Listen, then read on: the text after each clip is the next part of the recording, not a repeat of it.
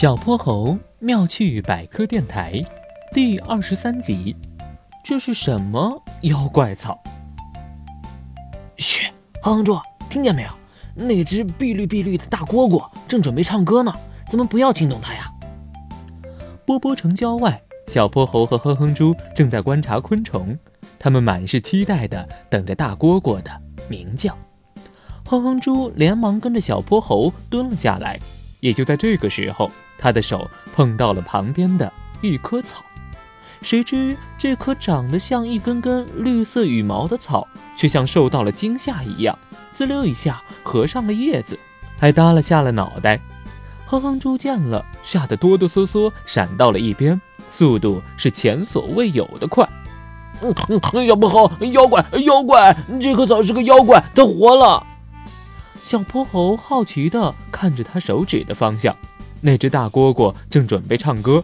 听到他们的动静，哗一声从大豆叶子上跳进草丛里，不见了。哎，哼哼猪，你瞎说什么呀？这只不过是一株含羞草而已，才不是什么妖怪呢。嗯哼哼，那那它怎么一碰就缩起来了，跟一只动物一样？小泼猴咧嘴呵呵笑了一下，哼。都说了，它是一株含羞草，你碰了人家，人家害羞了嘛？嘿嘿。哼哼猪从小泼猴的语气就知道他又在戏弄自己了，朝他嘟起了大大的嘴巴。好吧，好吧，含羞草之所以一碰就害羞，是因为啊，它的每片叶子根部都有一个水包，水包鼓起来的时候，叶子就是舒展的样子。可是呢，含羞草受到外来刺激的时候，这个水包就瘪了。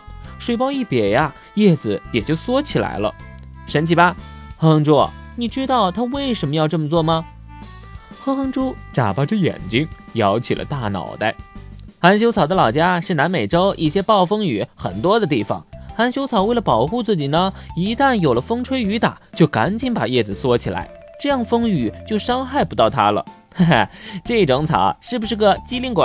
你等着吧，再过一会儿，它的水泡会再鼓起来。它的叶子就又舒展开了，嗯，这么厉害啊！那我要好好看看这个过程。于是，哼哼猪一声不吭，一动不动地盯着含羞草。